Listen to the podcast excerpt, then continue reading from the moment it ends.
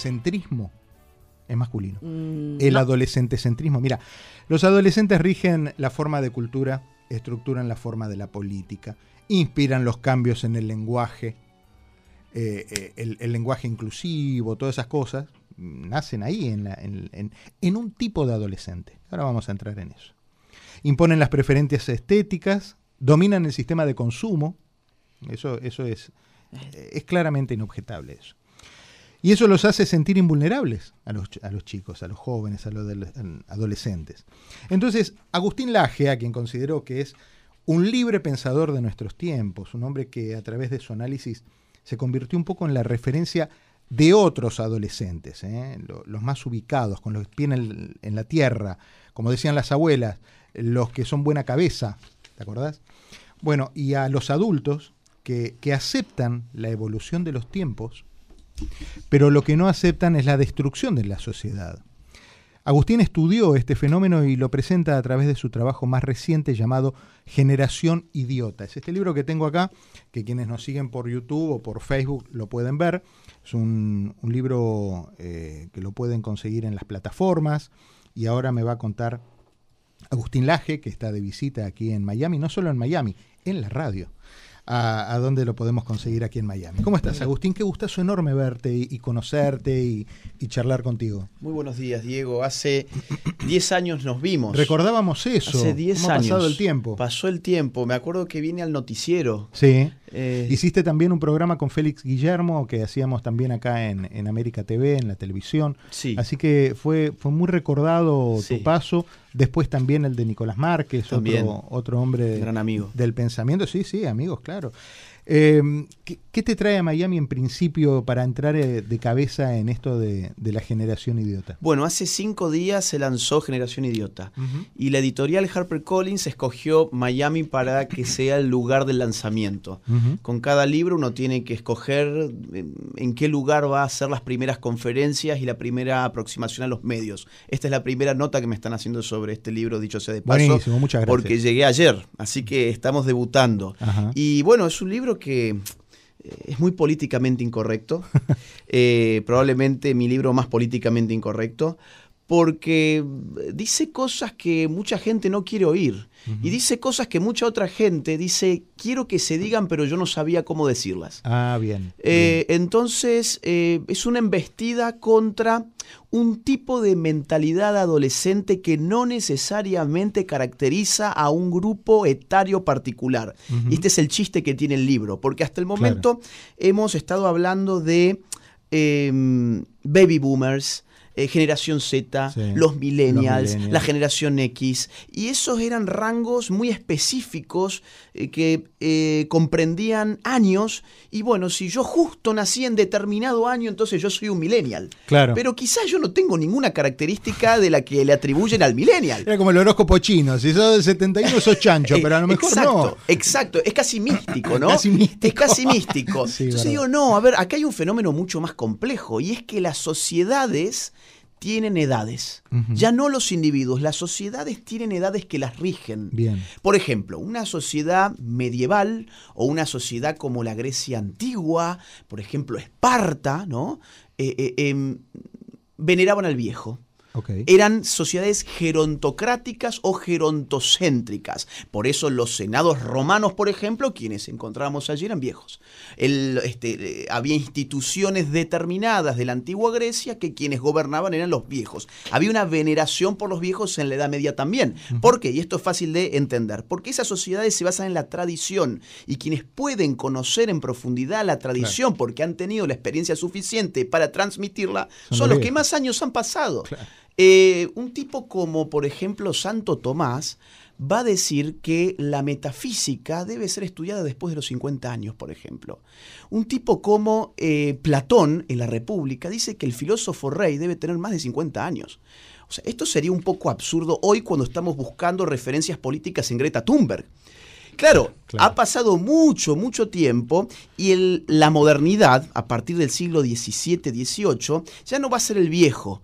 El que va a caracterizar a la sociedad, sino va a ser el adulto. Por eso Kant, en qué es la ilustración, dice hay que conseguir la mayoría de edad, pero no como viejo, sino como adulto que tiene poder activo de trabajo y de transformación. El adulto va a ser el sujeto de la modernidad, pero hoy es el adolescente. Pero ¿qué dejaron, qué dejaron de atender los adultos para que la gente encuentre referentes en, en chiquitas como Greta? que hoy la experiencia se mira como desactualización, no como acumulación de conocimientos. Hoy, para, pa- hoy, hoy cuando uno entrega un CV, por ejemplo, que busca trabajo, hay muchas cosas que no te conviene poner. Hay... Si, a ver, vamos a ver, si yo pongo que yo tengo estudios y que yo conozco de ciertas cuestiones informáticas que ya han pasado de moda, por ejemplo, es probable que yo valga menos para ese puesto que aquel que dice que no tiene ningún estudio al respecto. Claro. Entonces, eh, hoy, a diferencia de lo que pasaba ayer, em, la experiencia se puede ver como un estorbo. Y además, el tiempo pasa tan, tan rápido últimamente, porque además estamos, eh, mm, digamos así, mm, mm, hemos, hemos perdido todas las referencias de la, de la edad, que la gente está desesperada por rejuvenecer.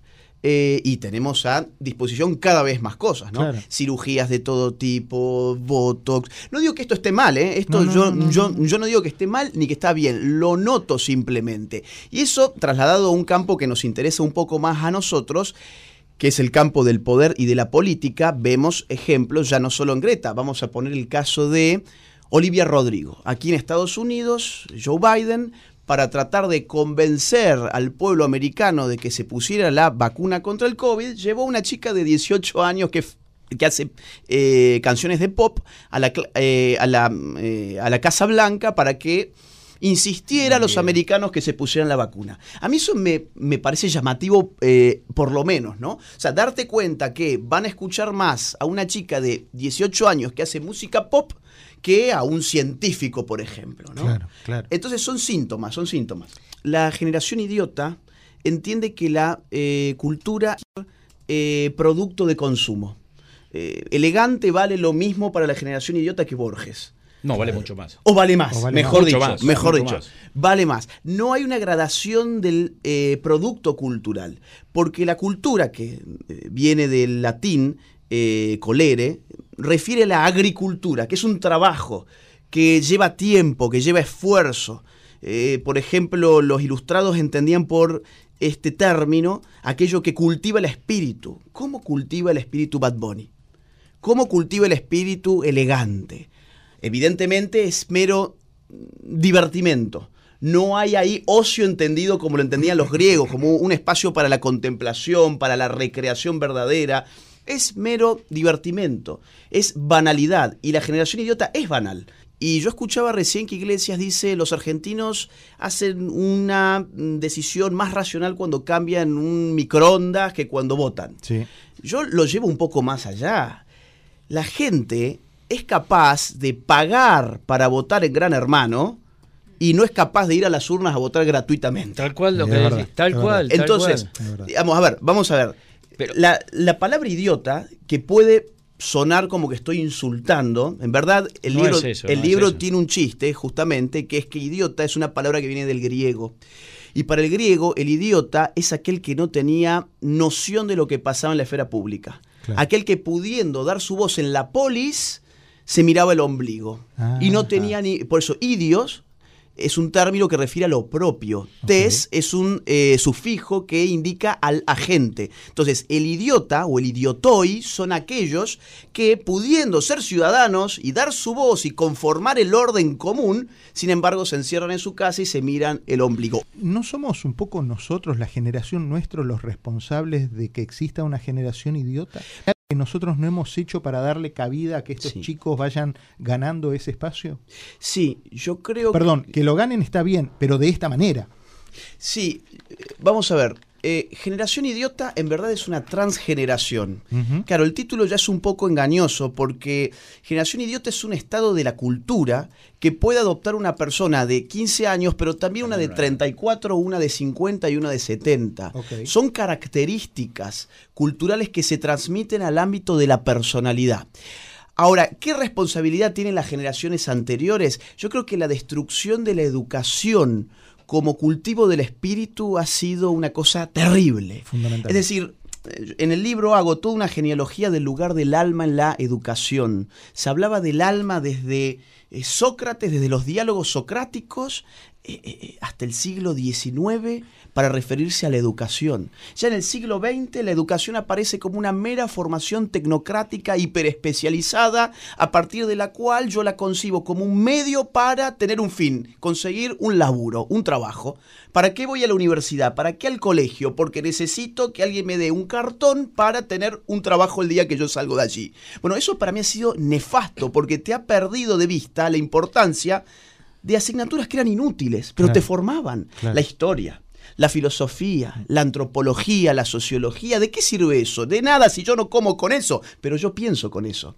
Yo ya no puedo pensar cuando solamente la educación va a referir aquello que a mí me va a dar un medio de vida, que está muy bien porque todos necesitamos un medio de vida, si no nos convertimos en cargas para los demás. Pero cuando perdiste de vista lo otro, te abriste a la manipulación. Una persona, por ejemplo, que no conoce la historia, es manipulada respecto del pasado de su nación y por lo tanto tanto le cambian el futuro. George Orwell ya lo advertía esto en 1984. Una persona que no conoce ni siquiera un rudimento de cómo funciona la política, que no conoce la constitución de su propio país, pues entonces, ¿a quién va a elegir? ¿Para qué va a elegir? Yo a veces digo, las la gente cuando va a votar a los diputados, ¿saben lo que hace un diputado? Por empezar, recién decía, la gente no sabe cuánto tiempo trabaja el diputado, por eso creen que trabaja un día por semana. Pero yo voy más allá. La gente sabe cuál es la función política de un diputado. ¿Saben algo tan básico como que el diputado hace las leyes?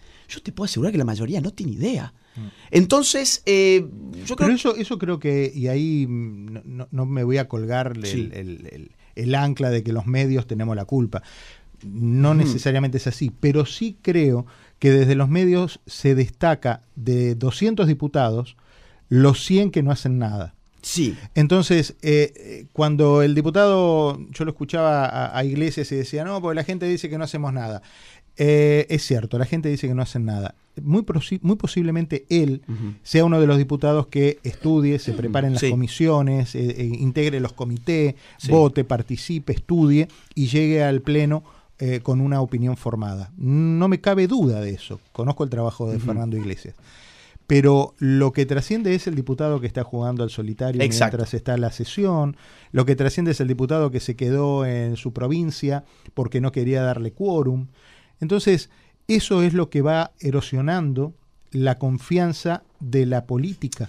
Ha habido incluso una... Pero, y, los que quedan pegados somos los medios que lo reflejamos, pero en realidad nosotros somos los mensajeros que estamos contando lo que hace el sinvergüenza ese.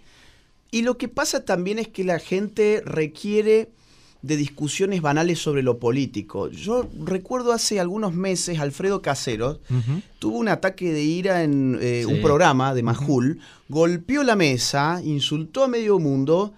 Eh, y fue muy criticado. Yo no lo critiqué, al contrario, yo creo que hizo bien. ¿Por qué? Porque estaba denunciando que frente a todos los problemas de la Argentina, en ese programa de política estaban hablando de cómo estaban vestidos los políticos. Entonces, el asunto parecía más un programa de Jorge Rial, ¿sí? Parecía más un asunto de vedettes que de políticos. El tipo le dio un ataque, diría, legítimo. Porque los programas de política hoy tienen la estructura de lo que hace 10 años tenía el programa Intrusos. Vos fijate lo que es una discusión de intratables, por ejemplo. Ese es el gran programa de la política, que no sé si lo siguen dando, pues yo, ya no veo más esas cosas. déjame que, déjame un paréntesis para explicarle a la sí, perdón, estoy muy argentino. sí, argentino. Eh, estábamos hablando, Alfredo Casero, un actor eh, que, tiene un pensamiento político que, que por sus características es muy requerido en los medios políticos argentinos, había ido a un programa de televisión político donde se estaba banalizando un tema y él se enojó. Eh, y la referencia a que parecía más un programa que otro tiene que ver a que la política eh, muchas veces en los medios se trata como programas de espectáculo, programas de entretenimiento. Y tiene que ver también con una infantilización, por eso el, asunto del adolescentrismo. Vos fíjate que el infante, que es el que no tiene voz, infante significa que no tiene voz, em, muchas veces los infantes se tapan los ojos frente a aquellos que le da miedo, porque piensan que si no lo ven, no existe ¿no? Los, los, niños cuando tienen miedo de algo muchas veces se cubren los ojos, piensan que si no lo están viendo entonces eso desaparece. La relación de muchos, de, muchos adultos adolescéntricos con la política es precisamente esa. Yo no quiero saber nada de política, a mí la política no me interesa, eso no tiene que ver conmigo, es la misma actitud de si me tapo los ojos pues no existe. Lo lamento mucho, es decir, la política existe, somos animales políticos, nos regimos por un orden común que está conformado por los políticos. Si yo no participo en ese orden político, pues soy un idiota, diría un antiguo griego. Soy un idiota porque estoy sujeto a lo que los otros deciden por mí sin que yo tenga ni voz ni voto. Por eso no ir a votar, digo, es la máxima expresión del idiotismo. Pudiendo ir a votar y no hacerlo, sos un infante que se tapa los ojos frente a aquello que le da miedo. En una sociedad donde el 50% de tu esfuerzo para vivir mejor está destinado a financiar eso. Eh, además, con los impuestos. O sea, vos trabajás 10 horas por día, 5 horas trabajás para esa gente a la cual no querés ni ver. Exactamente. O sea, y luego Cada vez eh, eh, es, el idiotismo es profundo. ¿eh? mira, y es más Pero entonces somos esclavos de ese idiotismo, porque no podemos salirle a eso. Mira, tampoco podemos salirle porque cuando aparece la luz de lo político en la generación idiota, aparece siempre iluminando el ombligo. Es decir, ¿cuáles son los temas políticos del momento? ¿Con quién me acuesto? Yo. ¿Con quién me acuesto yo? ¿Cuál es mi autopercepción? ¿Cuál es mi género entre los 250 géneros que hay a la carta? Eh, eh, eh, ¿cuál, a ver, el otro gran tema político es si uso el lenguaje inclusivo o no lo uso. El otro gran tema político es mi dieta. Sí, ahora el asunto del veganismo está explotado. Explotando como tema político, el, tema climático, exactamente. O sea, todo pasa por una variable que lejos de referir a lo común, refiere a mí. Mi autopercepción, mi peso. Ahora yo no sé si han visto, hay notas por todas partes donde hablan sobre la gordofobia están politizando el asunto del peso de las personas. El colectivo de los gordos está, ya que hablábamos sobre las milanesas hace un rato, ¿no? bueno, el colectivo de los gordos contra los estándares de belleza heteropatriarcal que la sociedad occidental los ha impuesto. Anda al gimnasio y Anda Al gimnasio, deja claro, deja, deja, de politizar tu ombligo, ¿no? Entonces, eh, claro, digamos, es, es el clímax del idiotismo cuando yo termino eh, eh, equiparando lo común con lo, con lo íntimo. Claro, vos lo decís en algunos párrafos que he leído del libro, que también detrás de todas estas, estas creaciones de, esta sociedad adolescente hay un gran negocio. Hay un gran duda, negocio. claro, claro que lo hay. Hay un gran negocio. Todo eso que vos decís aparece en el tema, en el tema del peso, en el tema del género, aparece el negocio de las drogas, este, no digo, no digo la marihuana, estoy hablando de las drogas para combatirlos o para aparecen. Hoy se debe vender más botox que, aspirinas, todas esas cuestiones, hay un gran negocio. Mira, te doy un dato sobre eso.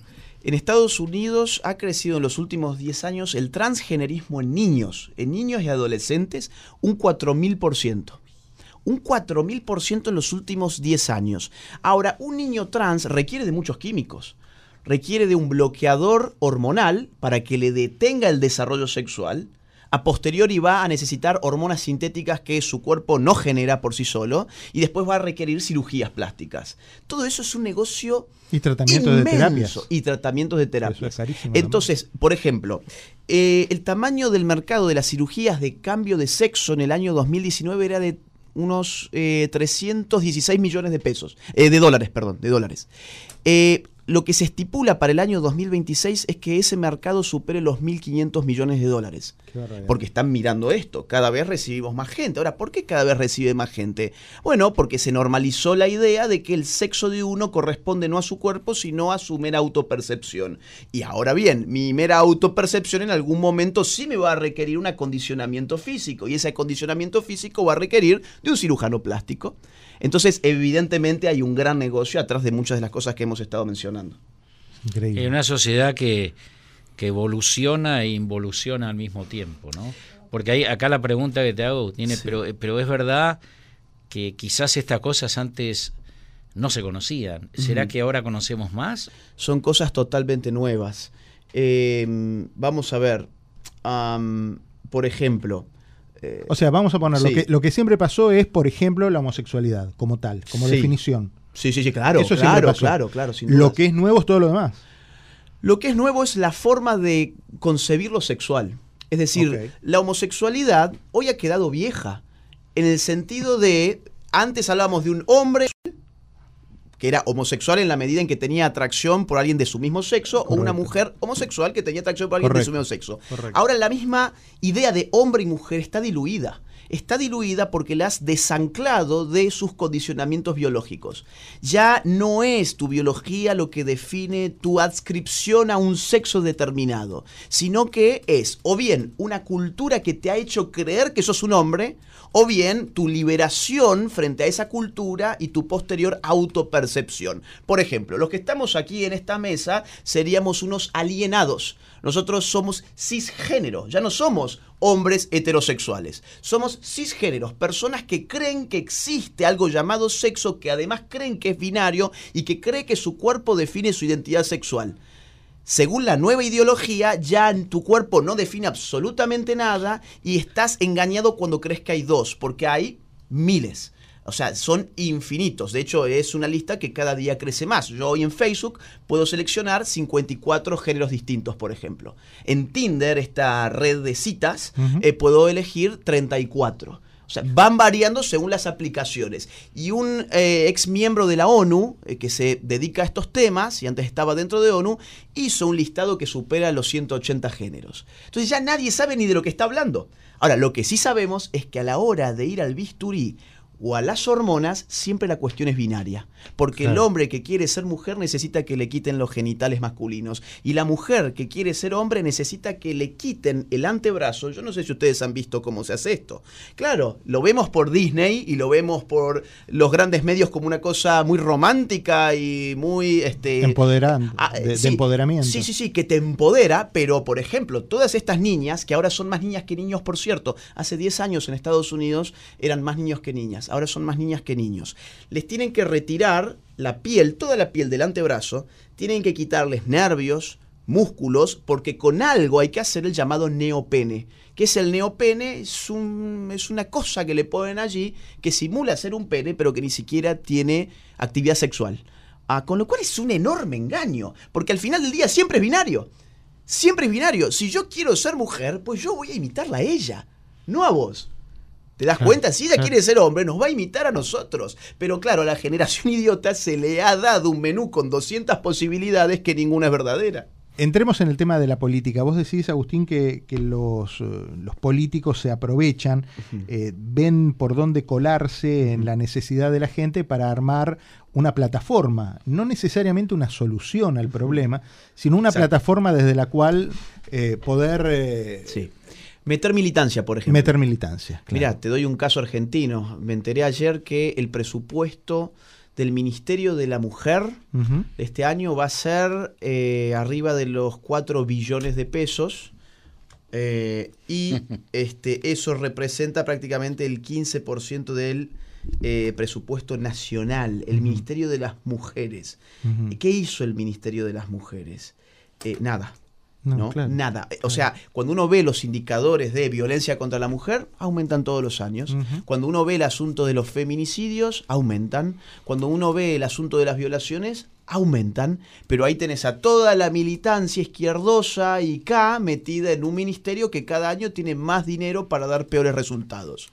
Y la verdad es que la región, hablando de temas políticos, eh, está viviendo un momento difícil porque eh, estamos en la era de la segunda ola del socialismo del siglo XXI, donde ha caído aparte lo que fue históricamente el contrapeso del socialismo del siglo XXI en su primera eh, fase, que fue el Grupo de Lima, Perú, Chile, eh, el caso eh, colombiano. Colombia. Eh, Colombia. Entonces, son tres países que ya han quedado también bajo el yugo del socialismo del siglo XXI y hoy cuando ves países no socialistas son cuatro o cinco. Uruguay, Guatemala, Costa Rica, Ecuador y para de contar. ¿Y cómo, ves ese, ese futuro entonces de una manera tan apoyada sobre la izquierda? Bueno, acá viene la parte no tan mala, que es que estamos viendo cómo esos gobiernos se deslegitiman muy rápidamente. Mucho más rápido de lo que pasaba con la primera experiencia del socialismo del siglo XXI. Ejemplo, vamos a ver, Boric. Boric en Chile asume con un 54% de los votos. Hoy Boric vive menos de 24 puntos. O sea, menos del 24% de los chilenos apoyan el gobierno de Boric. ¿Y cuánto tiempo eh, pasó? Menos de dos años. O por ejemplo, el caso de eh, Petro. Petro, que asumió, ya no recuerdo con cuánto, pero en segunda vuelta le fue también muy bien, eh, no tuvo ni siquiera sus 100 días de luna de miel. ¿No? O sea, se habla de la luna de miel como 100 días de gracia en el cual el político hace más o menos lo que le viene en gana y la población aguanta, eh, porque tiene esperanza. Bueno, eh, Petro en las encuestas cayó 10 puntos en esos eh, primeros 100 días. Y de hecho, lo único que vino como cambio, porque todos estos políticos te dicen somos el cambio, lo único que vino como cambio es que el peso superó incluso, lo, digo, el dólar se fue a más de 5 mil pesos. Eh, entonces la gente empieza a ver eso y dice, ¿y dónde está el supuesto cambio del señor Petro? O por ejemplo, eh, Pedro Castillo, en Perú, bueno, eh, cayó finalmente. y en las encuestas daba por debajo del 22%. Y este año yo creo que será el fin del ciclo K en la Argentina. yo creo que... No, hay, también un tema que vos tocas, si yo no, no, lo entendí mal en el libro, que es de alguna manera esa, ese progresismo, llamémoslo de esa manera a la izquierda, quiere el cambio. Sí. Pero es palabra de campaña. Cuando llega el momento a asumir el poder, se da cuenta que en realidad la sociedad no quiere ese cambio. Lo apoya en la metodología, en el discurso, y ahí se choca, porque además ellos como estructura son una estructura de cambio desde afuera. Claro. Son una estructura de repulsión a lo existente. Estoy en contra de lo que hay. Pero cuando yo soy en lo que hay, no tengo discurso. Ya no. Bueno, eso es lo que le pasó a Boric. Por ejemplo, con la zona de la Araucanía, Boric no quería militarizarla no la quería militarizar. Y él cuando no estaba en el gobierno se oponía contra la militarización, que eso hay que quitar a las Fuerzas Armadas, que allí está todo bien y no pasa nada. Mentira, cuando llegó a la presidencia no le quedó más remedio que militarizar la zona, porque cuando retiró las Fuerzas Armadas se le incendió esa zona del Chile. Eh, también le pasó con los fondos de... Eh, eh, los, las, las AFP, Claro, ah, claro. También, también era no, que hay que estatizarlas y hay que repartirlas y no sé qué, y al final tuvo que dar marcha atrás. Entonces, eh, lo, que pasa acá es que es muy fácil ser de izquierda cuando no se gobierna. Cuando no se gobierna es muy fácil ser de izquierda. Cuando se gobierna, querés ser de izquierda, terminás como Venezuela, como Cuba, como Nicaragua. Eh, y Chile no tiene a, digamos, una sociedad que le vaya a dejar hacer eso a Boric. Perú tampoco tiene una sociedad que le deje hacer eso a, eh, el señor que se acaba de ir. Claro. Pero también Perú no tiene, tiene una una atomización política que no deja que nadie gobierne. Que nadie. No, porque aparte Perú tampoco tiene un sistema estable de fuerzas políticas. ¿Cómo te llevas con los cubanos, con los venezolanos? ¿Qué dice Cuba y qué dice Venezuela desde sus autoridades y también desde su gente? Porque me imagino que en la gran cantidad de seguidores, hablando de seguidores eh, en las redes, de gente que te lee, hay muchos cubanos y venezolanos que escuchan como aspiracional muchos de tus mensajes. Mira, siempre que tomo Ubers en Miami, me encuentro con algunas de estas personas que me estás mencionando y muchas veces son seguidores míos. Entonces ayer, por ejemplo, sin ir más lejos, tomé un Uber para irme al mall, al Dolphin Mall. Eh, y fui con un cubano eh, que se había exiliado. Eh, bueno, como todos los que están acá. Como todos los que están acá. Y el tipo tenía un nivel de formación, el tipo se conocía todo. El tipo estaba, por ejemplo, estaba indignado porque George Soros hace algunos meses compró esta radio de los cubanos, que se llamaba Mambí. Mambí, Mambí, exactamente. Entonces me decía, no, porque ahora el Foro Económico Mundial con estos capitalistas que quieren bajarnos un orden socialista. Estaba claro. Y estaba clarísimo el tipo. Claro. Eh, entonces es muy habitual que esta gente eh, busque medios alternativos de información, entonces terminan dando, por ejemplo, con mi canal de YouTube o de otras personas que están haciendo más o menos lo mismo. Eh, por eso también es que hay tantas, eh, tanto ataque en las redes sociales, tanta censura en todas las plataformas, porque no quieren que se digan cosas que en las redes sociales están empezando a decir y que están levantando a gente. ¿Vos has sido objeto de bloqueos y todas esas cosas? Yo tuve un caso judicial con Facebook. ¿Ah, sí? Sí, sí, sí, sí. A mí me han, me han bajado la cuenta de Instagram, que es de Facebook, que ahora se llama Meta. Meta me la han bajado cinco veces, sin ninguna razón. cinco veces. eso generalmente es porque alguien denuncia o hace cosas. Eh, más o menos, porque yo al tener el loguito azul, que es ah, la eh, persona pública, ah, se supone que el robot no puede tomar la decisión autónomamente, sino que tiene que ser alguien de carne y hueso y los verificadores de Meta suelen ser de izquierdas. Ah, mira. Suelen ser de izquierdas, Mark Zuckerberg lo dijo frente al Senado de los Estados Unidos. Entonces, ya la quinta vez que me hicieron esto, yo iba a perder 650 mil seguidores que tenía en ese momento. Fue hace más o menos un año, esto, un año y medio. Entonces metimos un recurso de amparo en Argentina que no lo resolvió el juez. Se supone que un recurso de amparo tiene que salir rápido no lo resolvió y Facebook en 30 días, si no te devuelve la cuenta, te la elimina para siempre. Se acabó tu cuenta, no existe más. Sos un NN, un desaparecido. Entonces, em, ya quedaban dos o tres días nada más. Eh, y mandamos un escribano a Facebook de Argentina para decirles que si mi cuenta desaparecía, ellos estaban obstruyendo un em, eh, proceso abierto y eso en Argentina es delito penal. Ah, Entonces íbamos a ir contra los CEOs de Argentina de Facebook, ya no contra la empresa. Ellos no, no, les importa que vayas contra la empresa, la empresa tiene mucha plata, si te tiene que indemnizar, te va a indemnizar. Pero si vas, personal pero, si vas contra las personas por una cuestión penal en este caso, que es eliminar las pruebas de un proceso penal, de, eh, en este caso no era penal, sino eh, eh, civil, civil, este ahí sí hay delito penal. Entonces íbamos contra las personas, íbamos a ir contra los CEOs, fuimos con un escribano y todo. Y ahí, detuvieron todo y me devolvieron la cuenta. Es que cuando vas contra las personas la cosa cambia. ¿Cuál es tu, visión sobre eso? Sobre la Cuba de hoy, sobre Díaz Canel, sobre Ortega. A ver, esos regímenes creo que ya han mostrado que sin invasión externa no caen. Y esta es la verdad cruda, políticamente incorrecta. Venezuela no va a caer por nada que pase internamente. O sea, se intentó todo allí. Manifestaciones, gobierno paralelo, revueltas, y no pasó nada porque el monopolio de la fuerza lo tiene el gobierno que ha comprado las Fuerzas Armadas. Eh, el caso de Cuba es el mismo, es decir, es la dictadura más longeva de la historia de América. Desde el año 59 que hay un, régimen tiránico. Entonces, ¿por qué iría a caer ese régimen? Eh, si el día que caigan además caen todos presos. ¿Cómo ve? El día que caen toda esa gente termina presa. ¿Cómo ves la reacción de Estados Unidos en estos días donde tanto se habla de la situación Cuba-Estados Unidos?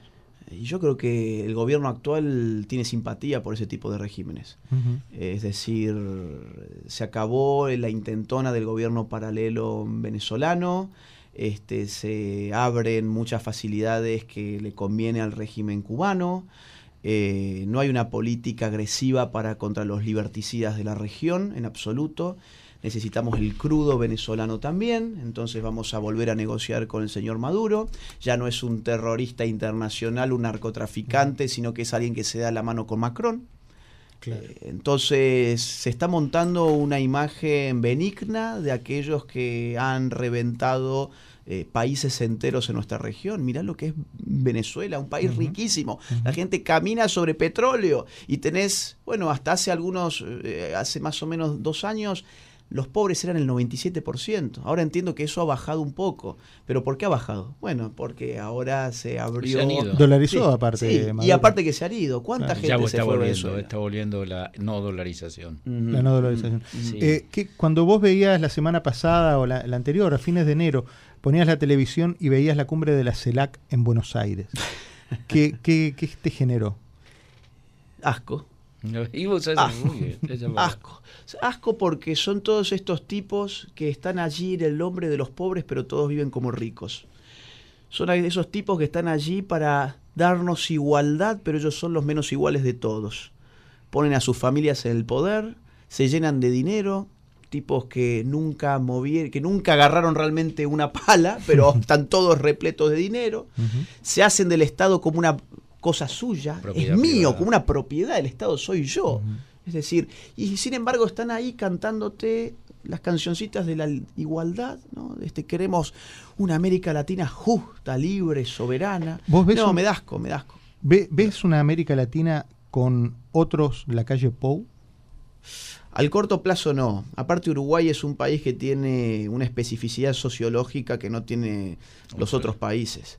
Entonces, la calle Pou es un, es un gobernante que solamente puede funcionar en, ese país. Si pones una calle Pou en Bolivia, no te dura ni, ni cinco meses. Eh, no, no, no. Por ahora no. ¿Vos no te sentís como un solitario en el desierto peleando sí, O, un Quijote peleando con los molinos de viento? La izquierda siempre montó estructuras internacionales, siempre. Desde que la idea izquierda-derecha aparece con la revolución en Francia, la izquierda ya estaba pensando exportar la revolución francesa al resto de Europa. Eh, los socialismos, la primera internacional, la segunda internacional, la tercera internacional, la cuarta internacional socialista, después de la caída del muro, el foro de San Pablo, después del foro de San Pablo, el grupo de Puebla. Es decir, podemos nombrar estructuras internacionales por todos lados. Ahora, de la derecha, o como le quiera llamar, eh, no, no hay nada. ¿Por qué? Porque la derecha siempre mira hacia adentro de su Estado-nación. El problema es que vivimos en un mundo globalizado, donde ahora tenés que empezar a mirar hacia afuera también. Mirá lo que pasó, insisto, con el grupo de Puebla. Se formó en el 2019 en México después de la victoria de López Obrador y el grupo de Puebla empezó a exportar una segunda oleada del socialismo del siglo XXI. Ahora, ¿qué tenemos de este lado? Nada. No hay ninguna articulación, no hay financiamiento tampoco. Hay mucha cosa que gira por las redes de que a nosotros nos financia la CIA o que estamos financiados por los poderes fácticos de Estados Unidos. Mentira, no tenemos financiación de ningún tipo. Ahora vos querés mirar al frente lo que tenés, te vas a encontrar con el señor George Soros, te vas a encontrar con la Fundación Rockefeller, con la Fundación Ford. ¿Sabés cuánto estaba pagando la Fundación de Soros a las feministas de América Latina que le llevaran un proyectito de una charla, de un libro, de una conferencia? De un canal de YouTube, 40 mil dólares por año. 40 mil dólares por año simplemente para que hagas un proyecto feminista a chicas menores de 30 años. ¿Por qué? Porque hay una agenda progresista a la cual adhieren mm, gente con mucho dinero. Y acá ya entramos en un terreno de hipótesis, de hipótesis. Yo creo que cuando uno ve de qué van estas agendas, todas terminan apuntando a lo sexual, pero a lo sexual en términos de reducir natalidad. Cuando hablamos recién de la hormonización, de la ideología de género, todo eso apunta a que no te reproduzcas en definitiva. Cuando hablamos de abortos, cuando hablamos de abortos que se han multiplicado allí donde se legalizó, eh, tenés, bueno, una caída de la cantidad de gente que nace. Por ejemplo, España. En España, que se legalizó en el 86, hoy se abortan a 100.000 españoles por año y nacen 400.000. O sea, solamente con una política pública redujiste la natalidad de España en un 20%. Cuando le agregás la variable del feminismo, ¿qué tenés ahí? Guerra de sexos guerra de sexos. ¿Y por qué quisiéramos menos gente en el mundo? Porque desde hace muchas décadas esas estructuras están advirtiendo que tendríamos una, un exceso de población. Desde el año 74 Naciones Unidas, en la primera conferencia sobre la población que fue en Bucarest, advirtió de que había que hacer todo lo posible para reducir la cantidad de gente en el mundo. En el 94 eso se renueva en el Cairo y se aplica hoy como Agenda 2030. Y vos me dirás, ¿y por qué queremos menos población en el mundo? Bueno, y acá otra vez, hipótesis son, hipótesis. Porque el sistema productivo está yendo a una robotización tal que el factor humano como fuerza laboral es un problema. Es escaso. Agustín, va a ser un gustazo verte en la semana de vuelta aquí en la tele. Eh, escucharte y seguirte, leerte como siempre y repasar a través de Generación Idiota eh, una mirada también eh, interior a la sociedad en la que vivimos y la sociedad que conformamos. Así es. Nosotros mismos, ¿no? Nosotros, mismos, nosotros mismos. Somos un poco también, tenemos nuestra cuota parte de, responsabilidad. También el propio autor, ¿eh? Sí, sí, también. claro, claro, claro que sí. Así que que ya sepa el público que lo pueden encontrar en Amazon y en las librerías. Está ya disponible. Buenísimo. Muchas gracias por haber venido. A ustedes, gracias. Un gustazo enorme. Agustín Laje.